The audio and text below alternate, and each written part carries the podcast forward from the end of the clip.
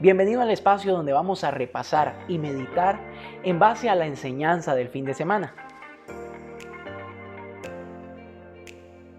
Esto es Conversaciones de Vida. Amigo o amiga, bienvenido una vez más a Conversaciones de Vida. Ya llevamos 22 semanas de este podcast y hoy tengo el privilegio de estar con uno de los fundadores y de los que más ha estado en este programa, nuestro pastor Mauricio Solís. ¿Cómo ha estado, Mau? Aquí estamos apuntados al pie del cañón. Así es. Dispuestos a continuar y disfrutando, porque realmente ha sido muy bonita experiencia. Eso es, eso es. yo creo que es como, vamos a ver, desde que nos conocemos, siempre tenemos, hemos tenido la capacidad de sentarnos y tener conversaciones profundas que se disfrutan. Así es. Y lo que hacemos ahora es plasmarlas en video y, compartirlas. Sí, sí, que otros se beneficien de Claro. lo que Dios pone en estos momentos, ¿verdad? Y yo creo que, vamos a ver, lo bonito también es que se unen personas, no simplemente espectadores, sino personas que comentan, que participan y que realmente son transformados por medio de esta conversación. Entonces, Sí, hoy sí. continuamos con serie nueva, serie nueva que se llama La protesta. La Protesta. ¿Qué nombre, ah? Vamos a ¿Y protestar. qué momento más indicado para hablar de eso, verdad? Totalmente intencional. Intencional. Sí, realmente el mundo está viviendo tiempos difíciles, eh, problemas que obligan a acciones concretas, aplicación de justicia, búsqueda de la verdad, eh, decisiones que impacten positivamente la calidad de vida de la gente. Entonces, Costa Rica, que es de donde estamos transmitiendo, está viviendo un momento muy complicado debido a, obviamente, el impacto del COVID sobre la sociedad y la economía. Eh, la iglesia está siendo afectada con su manera de hacer vida eclesial, ¿verdad? Pero también eh, han habido decisiones del gobierno que han hecho emerger un sentimiento de hastío, un sentimiento de un basta y la necesidad de buscar otro tipo de soluciones, porque las que se están tomando, se están proponiendo, pareciera que realmente están hundiendo más al país y están trayendo más problemas socioeconómicos de los que necesitamos. Mm. Entonces, en ese contexto, ¿qué tiene que decir la iglesia? Por un lado, eh, cómo la verdad de Cristo puede traer una esperanza. ¿Quién se levanta y da una voz de protesta y quiénes lo siguen, verdad? Y sin querer ser promotores de, de desorden social. Yo creo que sí es importante levantar la voz y sí es importante planificar, porque, vamos a ver, estadísticamente hablando, en este siglo, la- las protestas han sido, por un lado, muy exitosas y por, por otro lado, han sido un fracaso. Claro. Y la diferencia de esto, uno es la cantidad de gente, ¿verdad? Más de el 2% de la población que protesta, estaba leyendo en un lugar, eh, realmente puede lograr eh, cambios significativos. Pero para eso tiene que haber un liderazgo creíble Ujú. y tiene que haber una planificación y una estructuración del movimiento. Porque ¿qué está pasando? En este momento, justo en estos días, eh, hay una paralización o una propuesta de huelga y paralización en el país, pero que está afectando muchas áreas de la economía del país que más bien necesitamos, como el turismo, por ejemplo, que sean reactivados. Pero ¿qué ha pasado? Que no ha habido una planificación ni una, ni una coordinación. ¿Por qué? Falta de liderazgo. Sí, de- Latinoamérica vive fal- una falta de liderazgo sensible Y de unidad también. y de unidad de conocimiento y unidad de conceptos y de propósitos. Claro. Que ese es un buen punto, ¿verdad? O sea, la protesta debería de unirnos, Ajá, ¿verdad? sí. Sí. Eh, creo que usted tocaba un punto importante y es preguntarnos cuál es el rol de la iglesia. Y hay algo que vemos mucho en redes sociales y en conversaciones. Y es que hay gente que dice, la iglesia no debería meterse en eso. La iglesia no debería estar ahí en la política y demás. Sabemos que eso no necesariamente es cierto. Entonces, la pregunta que me gustaría hacerle es, ¿cuál debe ser el rol de la iglesia? Entendiendo que somos nosotros, la iglesia, dentro Ok. de estos movimientos. Era el año de 1517, Muy bien. donde la iglesia estaba coludida, estaba eh, mezclada con la política, con el reino en aquel entonces. Los papas, los príncipes, los reyes, eh, todos estaban hechos como una, una melcocha, ¿verdad? Realmente había una influencia mutua, ¿verdad? La participación de la iglesia era muy sesgada a favorecer a los reyes y había un control político sobre la iglesia. Entonces, eh, Martín Lutero, un, un monje, un, un sacerdote católico dominico, eh, perdón, agustino, de, de- de los agustinos, ¿verdad? Eh, decide realmente establecer, producto de su sed, una búsqueda de la verdad bíblica, entender la Biblia. Y entonces él se dio cuenta que la gente no conocía la palabra de Dios y entendía que el poder político y el poder religioso no necesariamente estaban siguiendo los lineamientos de Dios. Valga decirlo y me adelanto tal vez, Martín Lutero separa realmente la iglesia del Estado. O sea, él no estaba de acuerdo. Para él había que despolitizar a la iglesia. Y ahora yo creo que hay que cristianizar a la política. ¿verdad? O sea, creo que realmente la influencia de... No, no, quiero decir que hay que crear partidos cristianos, porque eso ha sido una falencia y lo hemos visto en Latinoamérica, lo hemos visto en este país, han sido un fracaso completo, porque no nos hemos preparado y porque no se ha hecho desde la motivación del cristianismo. Se ha utilizado los principios cristianos a veces como maquillaje para tratar de llegar a un colectivo poblacional para, para conseguir votos. Y realmente no es eso. El reino de Dios es político, porque es un poder. El reino de Dios vino a instaurarse sobre todos los poderes, ¿verdad? Dios quiere que todo rey, todo, todo príncipe, todo gobernante que es puesto por Dios, realmente esté bajo eh, la autoridad de Dios. Dios nos da libre albedrío, por supuesto, y nos da creatividad para responder a los problemas y promover el bienestar común como querramos, pero hay unas normas que hay que seguir y hay un sometimiento al temor a Dios. Y ahí es donde el alejarnos de Dios ha hecho que los políticos y los gobernantes espirituales, las personas en autoridad espiritual, hayan realmente tomado un rumbo y, una, y, hayan creado una cultura diferente a lo que la iglesia debería de ser. Claro. Entonces podríamos decir que a pesar de que ya han pasado muchos años de esta reforma, 500 ¿estamos lejanos o estamos cerca de estar en un contexto como en el que estuvo Lutero?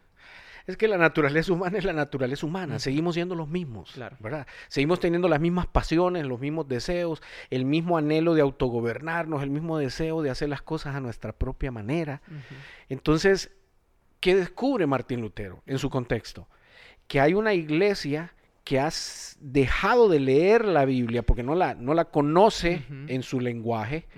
Eh, la Biblia estaba escrita en latín, ¿verdad? Muy poca gente sabía de latín.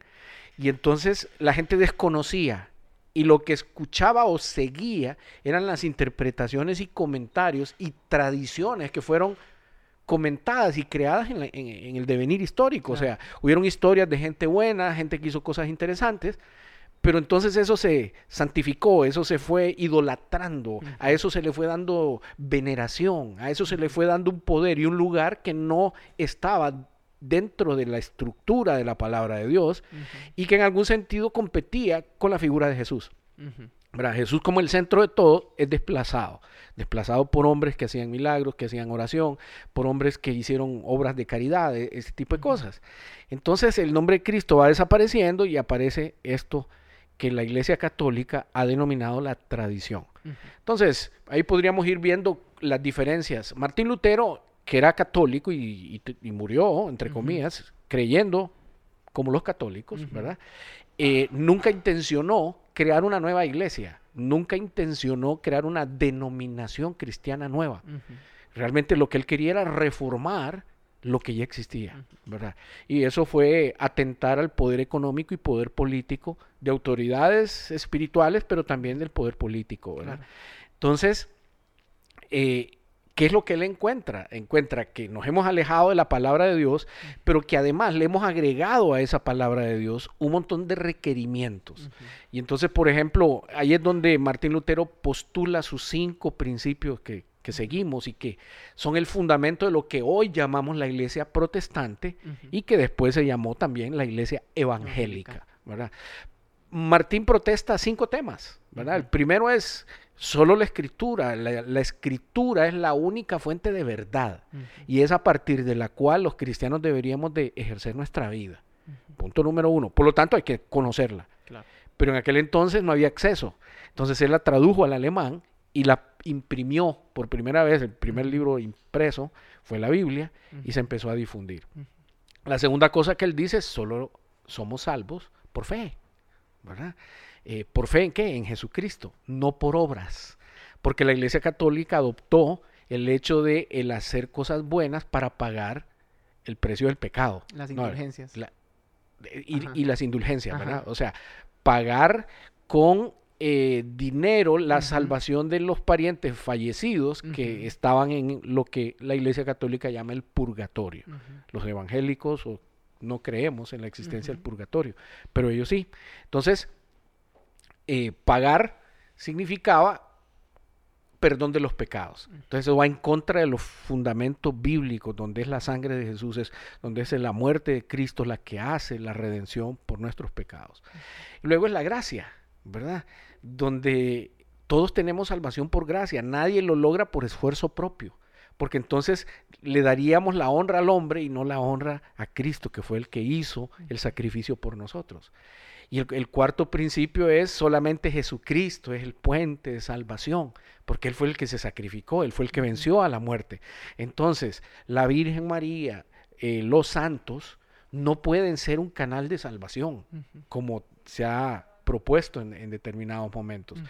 Entonces, eh, eso demeritaba el lugar de Cristo. Entonces, Martín Lutero, que conoció y leyó la Biblia, reconoce que eso no está ahí y protesta. Y la última cosa es eh, la sola gloria a Dios. O sea, solamente Dios es el digno de honor y de gloria y no el Papa. Mm. Entonces él se fue frontalmente, es espectacular. Si uno lee las 95 tesis, realmente uno ve la actitud, eh, no voy a decir agresiva, pero realmente intencional de bajonear la imagen del Papa. ¿verdad? Porque él dice, el Papa falla, el Papa ha tomado malas decisiones, el Papa no está haciendo lo que debe, ¿verdad? Y tampoco puede ser puesto en un lugar de divinidad, ¿verdad? Entonces, eh, eso ocasionó una transformación, una revolución literal, política, económica. Esto llevó a guerras, esto llevó a muertes, esto llevó a transformaciones litúrgicas, y vamos a ver, hay que hacer este comentario que es importante. Martín Lutero es acusado en este tiempo de solamente haber hecho una revolución doctrinal de la iglesia, litúrgica, ¿verdad? De, de creencias. Pero a él le faltó en ese momento reformar la estructura a través de la cual se organizaba la iglesia. Porque tiene toda razón. O sea, él, postula el sacerdocio de todos los creyentes. ¿Qué significa? Que uno puede orar por otros, que uno puede compartir el pan y la cena, como la, Eucaristía, ¿verdad? E, en la Iglesia Católica, que uno puede eh, realmente orar por un enfermo y ser un canal de sanidad para esta persona. Entonces, e, eso él lo llamó el sacerdocio de todos los creyentes. Y hay evidencia bíblica que, que, que, él postuló desde el principio para esto. Entonces, ¿Qué pasa? Eso crea una revolución completa, porque entonces el clero que está aquí arriba es bajoneado y puesto aquí. Todos somos iguales, todos tenemos dones. Unos tenemos el don de presidir y de enseñar, pero otros tienen el don de sanidad y el de la hospitalidad. Y eso se vale. Y todos necesitamos dentro del cuerpo ese funcionamiento. Entonces, esa reforma no se dio. Y entonces, si uno estudia un poco, se da cuenta que la eclesiología, o sea, el conocimiento de cómo opera y vive la iglesia, realmente es una de las ciencias menos desarrolladas dentro del contexto del cristianismo, porque realmente la historia nos ha forzado a ir adaptándonos y a ir cambiando modelos, o sea, lo que funcionó para Lutero no funciona para nosotros hoy en el siglo XXI. Esto que estamos haciendo ahorita en la virtualidad, de hecho, es una nueva un nuevo paradigma, un nuevo reto para nosotros de cómo reinventarnos en la promoción del Evangelio, pero también en la vida cotidiana de lo que significa ser un cristiano.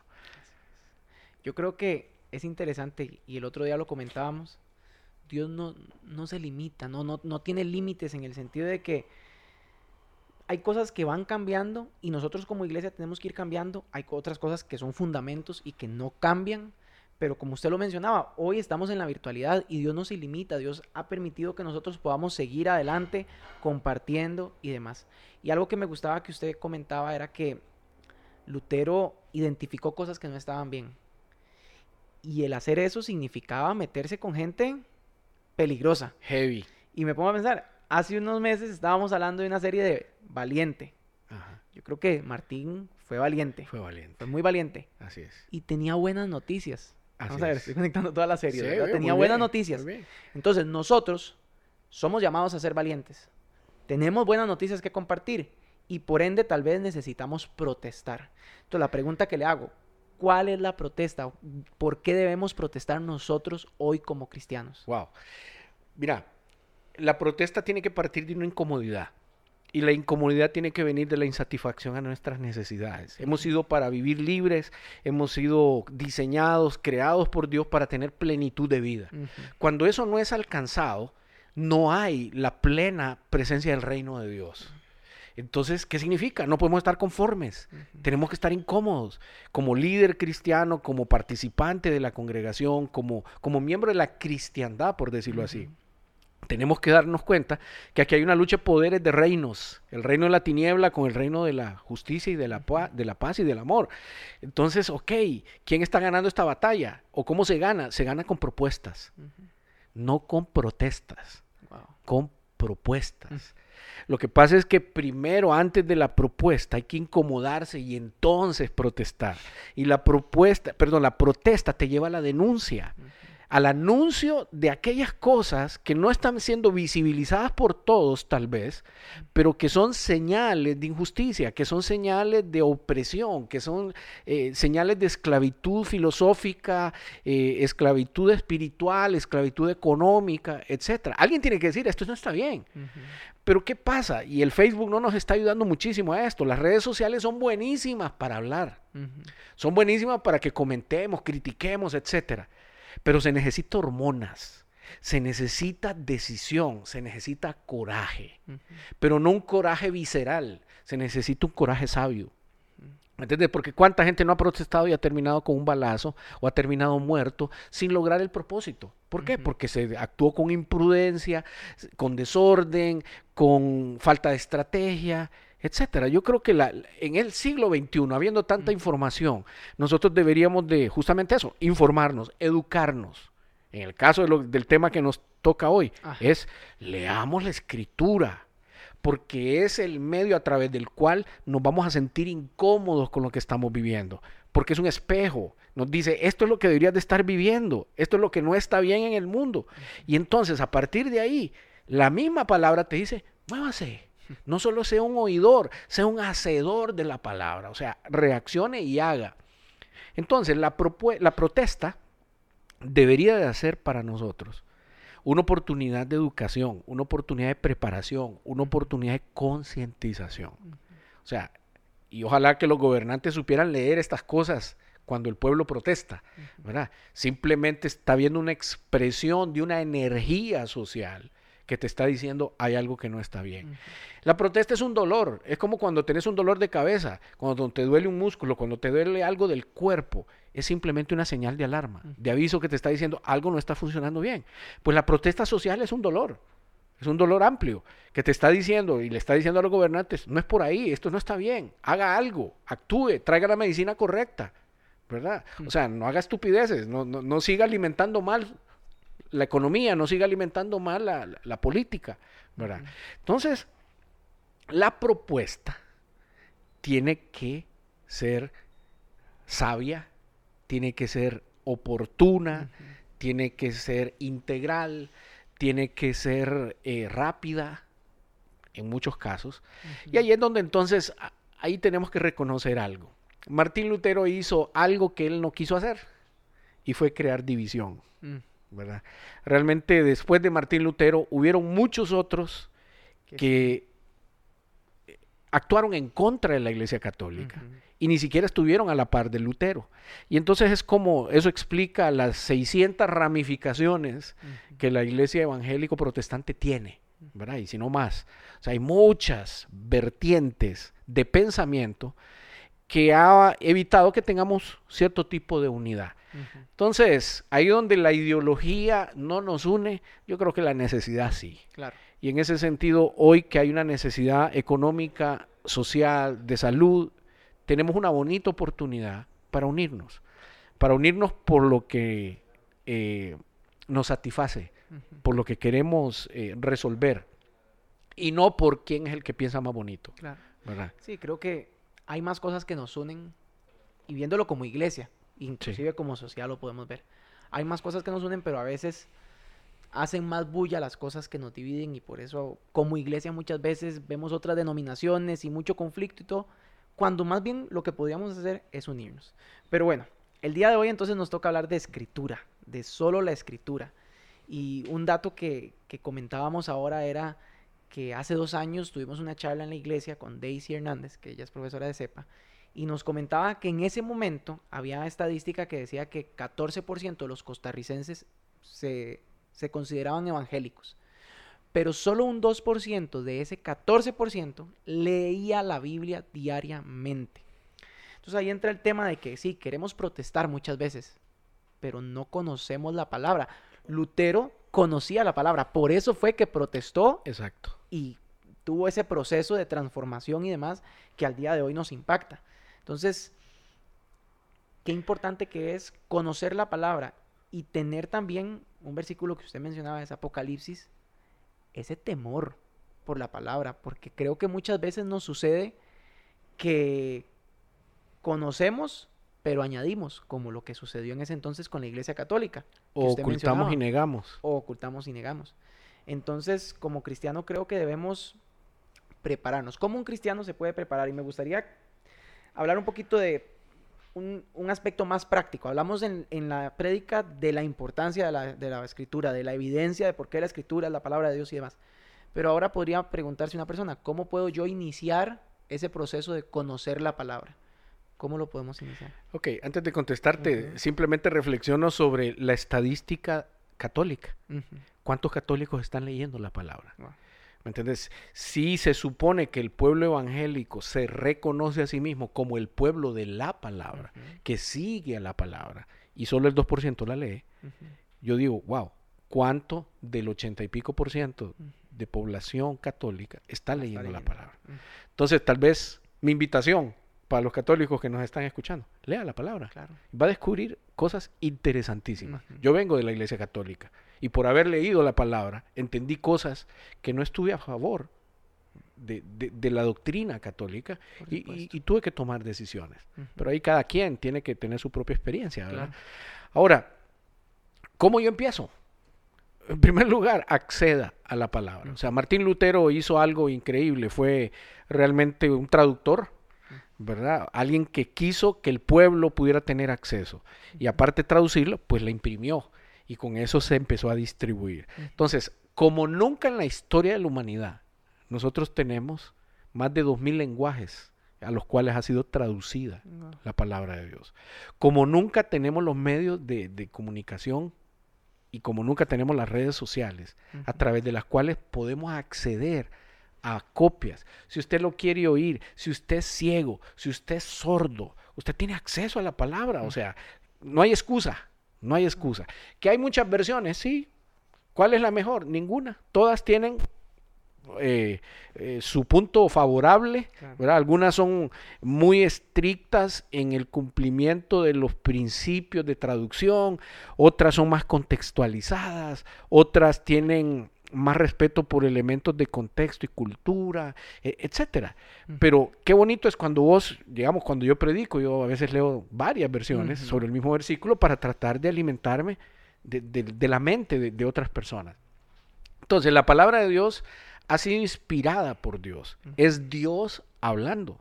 Entonces, ¿acaso si Dios te creó, no quieres saber lo que Él dice? ¿No quieres conocer quién Él es? Y eso solo lo podemos hacer yendo a la palabra. Entonces, aparte de acceder, hay que leerla. De nada sirve tener un montón de copias de, diferentes versiones ahí en el, en el librero o tenerlas en el teléfono o tenerlas en, la computadora, si no la leemos.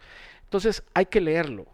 Eh, hay gente que necesita rutina para esto, son muy metódicos, ¿verdad? Y necesitan todos los días a tal hora leer, perfecto. Habemos otras personas que tal vez tenemos otra manera de hacerlo, otros momentos de hacerlo. Lo importante es no dejar de hacerlo. Hace más de cinco años tal vez empezamos en la iglesia un curso que se llama Panorama Histórico de la Biblia, un curso que dura dos años. y lo hicimos, fue una experiencia maravillosa. Es un curso que te presenta los eventos de la Biblia históricamente tal y como fueron. No es el orden en el que está compilado los libros en la Biblia eh, física, sino en, lo, en, cómo fue eh, realizada la historia bíblica y, todo el libro que, que, leemos, ¿verdad? Entonces, leerlo de esa manera agregarle el elemento histórico, el elemento geográfico Claro. y el elemento contextual, realmente te va a dar una nueva perspectiva. La Biblia no puede ser leída sin el contexto. O sea, porque la- el mismo versículo en un año a otro año, en un lugar a otro lugar, de una persona a otra persona. Dios habla a cada uno conforme la necesidad, en el Claro. lugar y en el tiempo que es necesario. Entonces, eh, tal vez para contestar más rápidamente tu pregunta, creo que hay que desarrollar una disciplina de buscar ir a la Biblia. Hay otros recursos, hay diccionarios, hay concordancias, hay, hay comentarios bíblicos, que son herramientas paralelas que enriquecen el estudio de tu palabra, porque te- a- la Biblia no puede tenerlo todo. Claro. ¿verdad? Pero de repente entonces uno entiende en qué contexto, con tal gobierno, con tal rey, en, en qué condiciones socioeconómicas se dijo lo que se dijo. Y ahí es donde el peligro está, que cuando nosotros no estudiamos más allá, muchas veces le damos malas interpretaciones a la Biblia, porque desconocemos el contexto del autor, del propósito que tenía el autor para hablar o de la situación a la que se estaba reaccionando en ese momento. Porque no todo en la Biblia es hacia el futuro. ¿verdad? El mismo Apocalipsis, ¿verdad? Hay toda una controversia de si el, el Apocalipsis en parte ya ha sido cumplido o realmente todo está por, por verse. Y hay escuelas y doctrinas al, re- al respecto de esto. Entonces, ¿qué necesitamos hacer? Tener nuestra propia opinión a partir de estudiar y preguntar. Claro. Y yo creo que entender que el Espíritu Santo es el que nos da la sabiduría para entenderlo. Porque ahora que usted mencionaba panorama histórico, yo recuerdo que cuando inicié, y somos de la misma generación, ¿verdad? La primera generación de graduaditos. Bao. Sí, grabados. Sí, sí. Eh, a mí me costaba mucho la parte de geografía. Me costaba, me costaba, ¿verdad? Y la profe Claudia siempre intentaba hacérselo fácil a uno, que el dedo del leproso, que la gallina y esto, ¿verdad? Que uno identificarlo más fácilmente. Cuando terminé ese curso me di cuenta que la Biblia es para todos. Sí. Es para todos. O sea, todos tenemos acceso y todos tenemos la capacidad. Y me acuerdo que en ese momento la profe Claudia se me acercó, que es la profesora fundadora de Panorama Histórico de la Biblia, y me dice, David, yo quiero que usted en algún momento sea profesor. Y dije, wow, qué lindo, ¿verdad? Ese, ese honor. Me dice, y que usted dé un testimonio del tema de la geografía, de cómo, cómo usted lo logró, me dice. Porque el valor que usted tiene es que si usted pudo, cualquiera puede estudiar la Biblia. Claro. Pero bueno, realmente Sí, es así. sí. Cualquiera puede estudiarla, cualquiera tiene acceso y cualquiera puede ser transformada por, transformado por la palabra de Dios. La Biblia es para todos, Así porque es. todos la necesitamos. Benditos aquellos que la traducen, Así es. la distribuyen y la enseñan. Y yo creo que habría que hacer un justo reconocimiento a Claudia Jape, Claro. una norteamericana que por más de 40 años ha enseñado este curso en diferentes partes del mundo y tuvimos el privilegio de tenerla ahí. Que Sí, Dios me la bendiga a ella, a su Claro. esposo y de verdad, busquen en internet, el- los libros están accesibles ahora ahí, claro. ¿verdad? Vale la pena, vale la Sí. pena. Estamos hablando de transformación, de cómo la palabra de Dios puede permitir que nosotros como iglesia seamos una iglesia que proclama el Evangelio y que transforma la sociedad. Eh, para ir terminando, ¿cómo la iglesia, digo, cómo la Biblia transforma? Y me gustaría que tomemos eh, esta pregunta como desde un aspecto psicológico. ¿Cómo es que la Biblia llega a hacer esa transformación en mi corazón y en mi mente? Sí.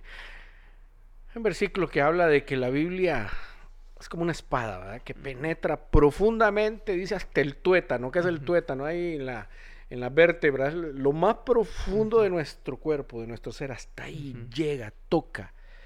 Y es útil para enseñarnos, para hacernos, para redarguir, dice una palabra. ¿verdad? Que, que- que significa convencernos de lo mal que estamos, del pecado, pero que también nos da la sabiduría para corregirnos y también para adoptar un nuevo estilo de vida. ¿Cómo se logra eso? Bueno, yo lo enseño toda la vida, ¿verdad? Y es la importancia de las creencias. O sea, las creencias generan ese espacio de empezar a generar un sentido de importancia y de valor por ciertas cosas que mueven mis actitudes y luego mi comportamiento. Pero todo empieza en la creencia. Mi estilo de vida, mi costumbre, mi hábito, depende de lo que yo creo. Y la Biblia contiene lo que Dios cree. Mm. Lo que Dios es- cree es su creación, es el hombre, lo que cree son sus propósitos, lo que cree es el plan, lo que cree es la tierra, el reino, la política. Todo está expresado ahí, el matrimonio, la familia, todo está ahí. Entonces, en la medida en que yo me apropio, en la medida en que yo creo lo que Dios cree, Automáticamente mis valores cambian, mis actitudes cambian, mi conducta cambia, mis costumbres cambian. Y entonces yo empiezo a vivir la vida que Dios quería que viviera. Claro. Entonces, ¿qué pasa con el mundo? Lejos de Dios, no conocen lo que Dios quiere, por lo tanto no vivirán como Dios quiere, por lo tanto no vivirán el diseño que tiene. Entonces, cuando estamos en una pandemia como la que estamos, de que hay confusión, de que los propósitos y proyectos de vida están truncados tal vez, de que perdiste el trabajo, la empresa o perdiste el empleo y, y caíste en el punto cero otra vez. ¿para dónde agarro? Si uno sabe que uno es parte de una familia llamada la iglesia, uno sabe que nunca está solo. Si uno sabe que Dios es eterno, que Dios es todopoderoso, que uno sabe que Dios es amigo, que entonces empezás a enfrentar todas estas cosas de una manera diferente. Ante la depresión y la ansiedad que está tan eh, de moda en estos días, encontramos que Dios nos dice, no estén ansiosos, cada día tiene su propio afán. En pandemia, vive el día. En pandemia, vive el día, eso lo dice la Biblia. ¿Qué dice la Biblia? Oiga, está cansado y cargado, écheme, écheme la carga, jalemos juntos. Mi yugo es ligero. Entonces encontramos indicaciones, instrucciones, encontramos una brújula, encontramos la luz en medio de la oscuridad para poder caminar y no tropezar. Entonces, en medio de un tiempo tan difícil como el que estamos, qué mejor cosa que ir a la Biblia. Si usted está en, en ansiedad, si usted está triste, los salmos, lea salmos, entienda que hay gozo, permítale al Espíritu Santo que te revele la palabra. Porque hay que entender, eh, a veces es difícil entender lo que Dios quiere y lo que Dios dice. Pero ahí es donde entra eh, la sobrenaturalidad de la palabra de Dios, que el autor siempre está presente, como alguien dijo por ahí. Y entonces Dios te habla a través de su espíritu. Pídale al espíritu que le dé sabiduría, que, que te permita entender lo que Él quiere decirte y que vivamos. Así es. Hay poder en la palabra de Dios. Y, Así es. y yo creo que hay que aprovechar eso. Disfrutar de poder tener esa comunión con Dios por medio de la palabra. Y. Un comentario, lindo. déjame Sí, agregar claro, algo aquí, porque me acabo de acordar. Sí. ¿Cuánto estudia uno para ser un profesional? Primaria, Claro. secundaria, universidad, posgrados. ¿Cuánto hemos leído? ¿Cuántos libros hemos leído para eso? Muchos de esos conocimientos quedan inútiles, Sí. estériles. ¿Cuánto has leído de la Biblia? Que es el manual para la vida. Y que es la voz de. Dios. Sí, ¿verdad? Y que, y que tiene palabra para cada Claro. momento de tu vida. Claro. Entonces, yo quiero animarte. Si usted de los que no le gusta leer, motívese. Así es. Porque ahí vas a encontrar propósito, ahí vas a encontrar fuerza. Así y si a usted le encanta leer, no pare. Lo va a No pare, no pare de leer la Biblia. Así es. Los cristianos solo seguimos la autoridad de la palabra de. Dios, Solo escritura. solo la escritura. Y qué lindo de verdad poder disfrutar de eso y poder disfrutar de conversaciones como esta. Yo creo que estoy muy expectante de todo lo que vamos a aprender durante esta serie. La protesta. Y, y ojalá que todos podamos ser parte, que podamos aprender y que podamos tomar apuntes y realmente tener esa sed de conocer a Dios para poder impactar la sociedad. Sí. Déjame hacer un comentario Claro, final dele, aquí. dele, claro que sí. Y, y es un reto de protesta. Sí, dígame. Yo protesto y protestemos todos, porque no podemos seguir ignorantes de la palabra de Dios. Tenemos así que es. estudiar la palabra de Dios. Yo desafío a la iglesia, a mi congregación, a todos los cristianos, a que para este momento de la historia sí. tenemos que saber defender la palabra de Dios. Tenemos que saber defender a Dios. No es que no ne- lo necesite, pero somos sus representantes. Nosotros somos sus embajadores. Representémoslo bien. Pero solo lo vamos a, la- a lograr cuando sepamos la palabra de Dios, conozcamos la palabra de. Dios. Entonces, estudiémosla y decidamos y propongamos las soluciones que este país necesita a partir de los principios de la palabra de De Dios. acuerdo, de acuerdo, totalmente cierto. Don Mau, muchas gracias por este tiempo. ¿Gusto? Y a usted por haber acompañado aquí en Conversaciones de Vida. Recuerde seguirnos en las redes sociales, invitar a más gente que se une a esta conversación y a seguir siendo iglesia. Hasta luego. Hasta luego.